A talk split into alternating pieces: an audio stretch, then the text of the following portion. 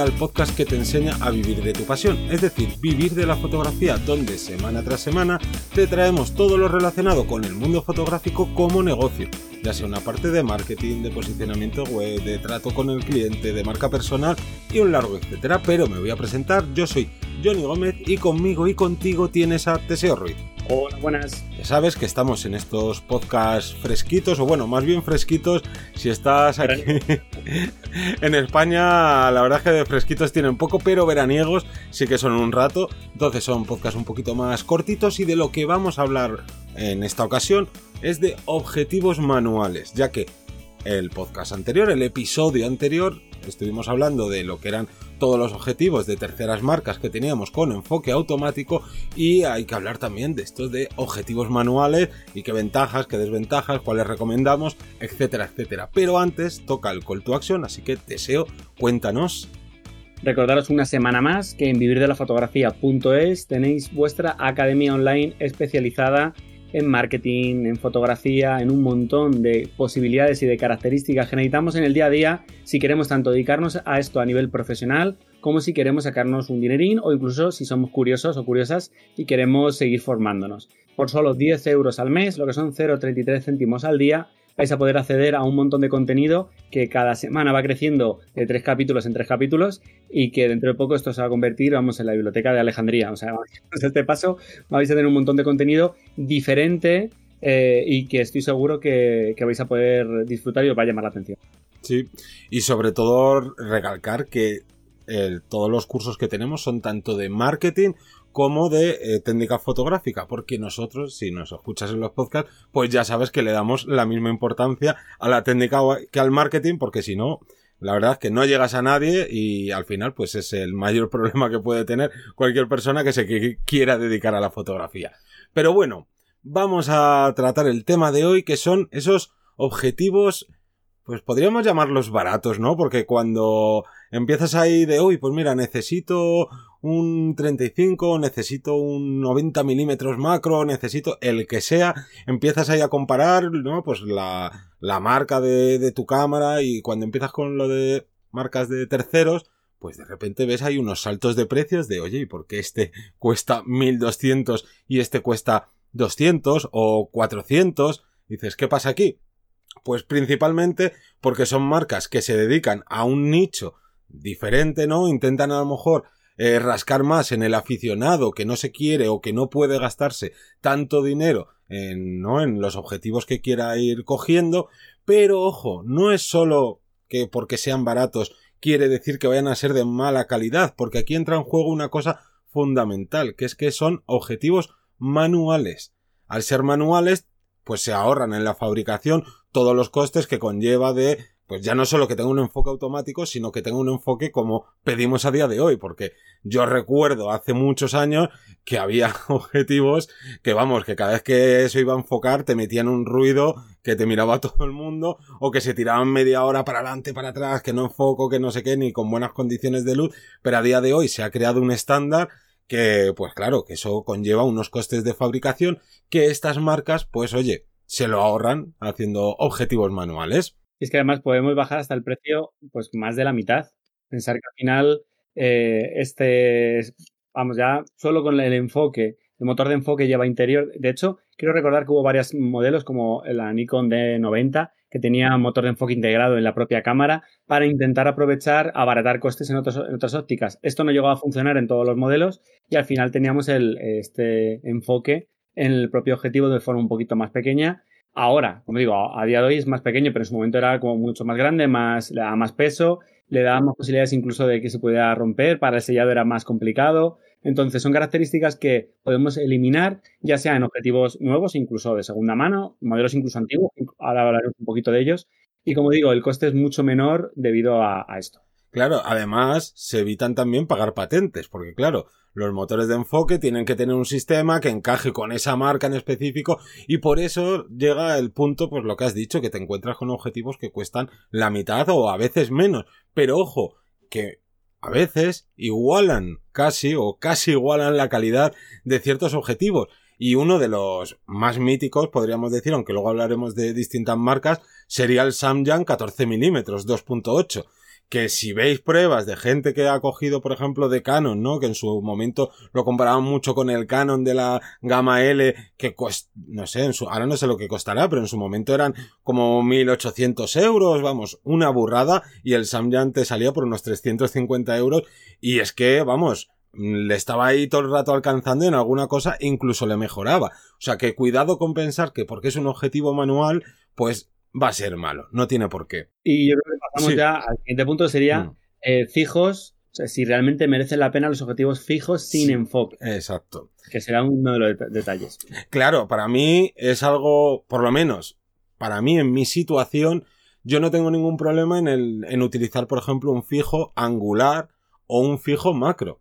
Porque para mi tipo de fotografía, yo no puedo estar con, por muy buena calidad que puedan dar algunos objetivos de estos de terceras marcas o lo que decías tú, objetivos de segunda mano que a lo mejor se están vendiendo muy barato pero que tienen mucha calidad, pues claro, si haces eh, sesiones de retrato, que sí, que puedes hacer fotos, que encima si tienes una sin espejo, lo mismo te puede valer el focus picking y ciertas cosas, pero yo no, vamos, yo por lo menos Ahora me cuentas tu experiencia, pero yo no me veo haciendo un trabajo ni, vamos, ya ni siquiera por trabajo, por apurar tiempo, ¿no? No tardar tanto, sino que a nivel incluso personal, no me gustaría que fuera un objetivo manual, ya te digo, si no fuera angular o, o teleobjetivo, por muy luminoso que sea o por mucha, mucha calidad que tenga. Aquí se mezcla ya el, el café para muy cafeteros. O sea, esto ya es muy grumet porque hay, algunas personas que sí que distinguen en el degradado, en el, boqué, ¿no? El boque mm, que tiene en el fondo, si tiene tres palas, si es de siete, si es de nueve. A ver, se puede diferenciar, pero ya es cosas muy, muy finas y sí que es cierto que en objetivos fijos eh, parece que como que te puedes apoyar más en eso, pero no es por, no es por, yo creo que es más moda o, o, pero estamos hablando del 1%. El otro 99% de fotógrafos y fotógrafas que quieran sacarle partido a un objetivo fijo, vale, yo para fotografía de producto me lo compraría. Era economizar. Fotografía, dices tú, macro, donde voy a estar eh, haciendo la técnica de adelante y de atrás. o voy a colocarlo en el trípode o tal. Vale, también te lo, te lo cojo. Pero para elementos en movimiento, lo descartaría salvo situaciones extremas, en plan, pues bueno, pues sé que voy a pasar por esta zona, hago una, como si fuera un fototrampeo, ¿no? Pasa por aquí, pongo el foco en este sitio y todo lo que pase ahí lo, tomo. Pero para un retrato, a menos que estemos trabajando a lo mejor en estudio F8 con gran profundidad de campo, pero aún así, yo desconfío mucho de mi vista. Eh, para todos los que tengáis eh, problemas en la vista de cerca, de lejos, mm, ya me, con automático, ya a veces no lo ajusto, no lo, como para ponerlo manual. Entonces sí, manual me vale para cosas más extremas, pero Depende, depende de la situación. Entonces, ¿queremos economizar? ¿No vamos a trabajar con elementos en movimiento? Adelante. O como dices tú, en angular, pues en angular es mucho más sencillo tener hiperfocal a la mínima, al metro y medio, dos metros, con un 20 milímetros, con un 14. Bueno, en estos casos, yo soy de los que he utilizado durante varios años el Sanyan 14, como dices tú, y me ha ido muy bien usándolo en manual, no tengo ningún problema, pero claro, sabiendo que es un gran angular, yo no me diría un objetivo, un 120 por ejemplo, o un 105, que es el que tengo, que lo tengo estabilizado y, con enfoque automático, no me iría manual si no fuera porque fuera macro. Claro. Yo a final de cuentas, cuando me preguntan mis alumnos, yo siempre respondo lo mismo. ¿Vas a fotografiar con trípode? Pues lo fijo, porque si estás con trípode, lo normal es que vayas a fotografiar cosas estáticas que no están en movimiento. Entonces ahí, oye, pues es que te puede, como estábamos diciendo, te puedes ahorrar una auténtica burrada de dinero. Así que en esos casos, sin duda, ir a por estos objetivos fijos eh, sin enfoque automático. Pero ¿qué pasa? ¿Qué, ¿Qué marcas son recomendadas? Porque hace unos añitos, no sé, cinco o seis, pues yo creo que estaba Samyang y casi que poquito más. Las la propia, propias marcas, pero en modelos súper antiguos. Claro. Una cosa buena que saldría en su momento, pero no que sea antiguo, es que la fabricación que tiene antes no tiene nada que ver con la hora, para bien y para mal. Y había mucha morralla, pero también había cosas muchas muy, muy majas. Entonces, a día de hoy, vamos a hablar de marcas. han salido, porque han salido muchísimas y prácticamente cada día que, que miramos algo de noticias sobre fotografías, como de una marca más, o sacan más modelos, porque estas marcas tan, ¿no? De tan poco recorrido, que llevan muy poquito tiempo en el mercado, es que no paran de sacar nuevos modelos y nuevos modelos. Pero, como ya hemos dicho, vamos a hablar de la más conocida, vamos a empezar con la más conocida, que sería Samyang. Y es porque lleva muchos años y porque esa calidad-precio que ha ido ofreciendo con sus, ¿no? En sus objetivos, la han hecho tan popular que sin duda es una apuesta fija. Ojo, no podemos extrapolar tampoco que si Samyang tiene un 14 milímetros para full frame que es buenísimo, o que si tiene un, yo que sé, cualquier otro objetivo sea buenísimo, todos tengan la misma calidad. No, cuidado. Hay que ir mirando modelo a modelo, pero es cierto que Samyang es ya, para mí por lo menos, y para mucha gente, un sello de, ¿no? Que te da una, pues una garantía. Sí, calidad-precio está bien, esto lo de siempre. Siempre habrá alguno que diga, no, pero es que es mejor este modelo. Ya, pero es que ese modelo vale más caro. Claro. Entonces, si estamos ajustando o si realmente tenemos un presupuesto cuando vamos a comprar algo, ¿no? Vamos a pensar el presupuesto real. No es el presupuesto el que podría, al que podría llegar y si me, si, estoy dos meses sin comer, al que voy a llegar. No, no, no es esto. Sí, bueno, y también puntualizar que Samyang no solo vende objetivos eh, manuales, sino también vende objetivos de enfoque automático también en los últimos años, pero hemos preferido ponerla aquí porque aunque tiene algunos objetivos con este enfoque automático, pues no es la, no, no es su fuerte.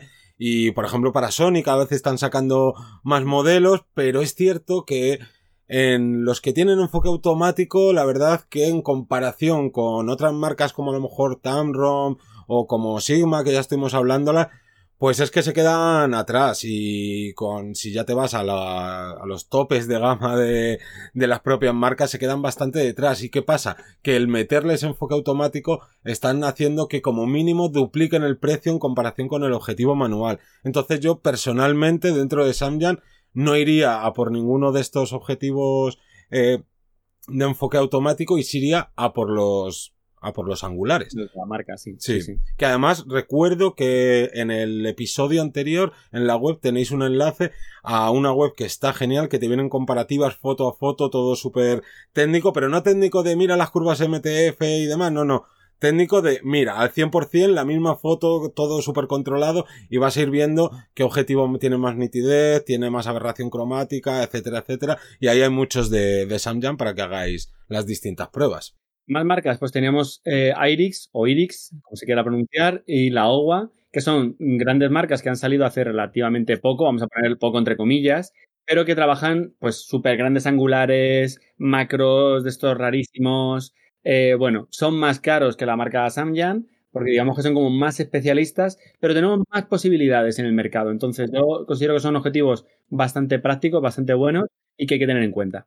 Sí, total. Aquí lo que sucede es que estas dos marcas han sido muy listas y han dicho, ¿qué es lo que vende Samyang? Principalmente los objetivos no más teles y macros y los más angulares, ¿para qué vamos a intentar vender lo que a lo mejor ellos ni siquiera están vendiendo demasiado? Pues vamos a centrarnos en eso, vamos a mejorar todavía un poquito más el producto y mm, obviamente pues subimos ese precio, pero creo que la subida de precios en casi todos los modelos que han sacado estas marcas están bastante controlados quitando que ahora, porque a estas dos marcas la verdad es que las confundo mucho, porque es que son muy parecidas y sacan cosas muy parecidas. No sé si era la agua la que sacó el macro este raro, que era como un, un tubo larguísimo. Quitando esas cosas, son precios contenidos entre 400, 600, no sé si alguno se va de ya por los 800, pero bueno, son precios muy contenidos que dan una calidad increíble y que repetimos, si no necesitas el enfoque automático para esos, ¿no? Para esa focal en particular, oye, pues si te puedes ahorrar ya no la mitad, como a lo mejor era el ejemplo con Sanjan, pero te puedes ahorrar una tercera parte y conseguir el máximo de calidad, oye, pues hay que ir de cabeza por esas cosas. Sí, además que decíamos antes, son muy especialistas. Yo recuerdo un lago acá hay un por 5, que para macro es brutal, y, luego las, las mismas características tienes que montártelo por otro lado, con otras. Al final es un jaleo y esto ya te lo dan todo esto, es más, más cómodo. Vale, más marcas que salen así, vamos a decir las marcas eh, que salen debajo de las piedras. Sí, total. Todos los días. El, el Seven Artisans, este 7 Artisans, el Make Perware, bueno, hay como varias marcas aquí. Es más, yo ni siquiera sé si hay distinción entre la de Seven Artisan y TT Artisan, que salieron como un poquito después, pero tienen los mismos objetivos, pero se supone que son marcas distintas, porque por ejemplo con Samyang sí que en el mercado americano y creo que también en el latino no lo encuentras como Samyang, sino como Roquinon. Y no sé si con estos de Seven Artisan y Titi Artisan es lo mismo, pero la gente suele tirar a decir que los de Titi Artisan son un poquito, un poquito mejores. Pero bueno, es que lo que dices tú, te pierdes. Cada día salen más ahí. Es una locura. Y aquí lo que, así resumiendo mucho, es vamos a intentar construir objetivos lo más baratos posible y pondría entre comillas de que casi nos da igual la calidad. Por lo menos en algunas marcas. La, calidad es la que dé, no, no es mucho más. Sí, Entonces sí que están bien, pero tienen muchas aberraciones, tienen ciertos problemas eh, de propia construcción. Entonces, bueno, pues son posibilidades que nos ofrece el mercado. Eh, incluso encontramos algunos con diafragmas de 0,95. Me parece que es que cuanto más luminoso mejor. No, no vamos, vas a utilizar el 0,95. ¿Cuánto lo vas a utilizar? Y encima en, en manual y en manual. Y, es que es una locura. es una locura. Pero bueno, entiendo que, bueno, se nos puede calentar el bolsillo rápidamente al ver los precios. Claro, yo esto no, no lo recomendaría. Está muy bien para tenerlo como juguete si te lo quieres coger, pero para trabajo no, no iría por estas marcas.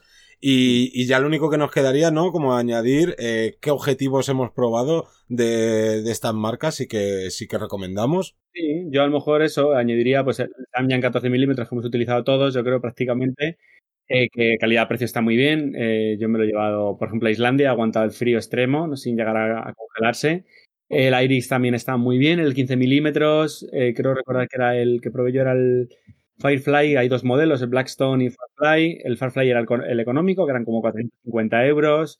Y de la agua, pues igual, algún por dos también he probado. O sea, digo, hay, hay cositas muy majas. Claro, yo, por ejemplo, de, de Samyang eh, he probado el 12 milímetros para APS-C, que es 2.0, pero vamos, es prácticamente como sería el equivalente al 1428 en full frame. Y ese es incluso algo más barato, porque claro, el objetivo es muy, muy pequeñito y merece mucho la pena. Pero bueno, yo creo que cualquier cosa, repetimos, de gran angular de Samyang o cualquiera de Iris o la agua, es que yo creo que no, vamos, vas a tener más que de sobra en cuanto a nitidez, calidad, transmisión de color, bla, bla, bla, bla, bla, bla. Todo lo que le pedimos a un objetivo en condiciones para poder trabajar perfectamente con ellos. Correcto. Y yo creo que un poquito más. Sí, dejarnos en comentarios, ya sea en redes sociales, en nuestra web, si utilizáis estos objetivos macro, cuáles utilizáis y si, oye, si habéis probado todos estos de Pergear, Make y demás y tenéis algo que apuntar porque no, no los hemos probado. Simplemente lo que leemos eh, ¿no? de reviews que van haciendo por la gente que en los foros y por ahí en alguna web. Y estaría muy bien tener un poquito más de información. Así que nada, que nos despedimos hasta la próxima semana y antes daros las gracias a los que os suscribís a los cursos, a los que nos dejáis reseñas en Apple Podcast y bueno, eh, que nos escucháis en Spotify, en Evox y en todos los podcast, en todos los podcatchers del mundo. Hasta el próximo lunes a las 7 de la mañana. Un saludo. Hasta luego.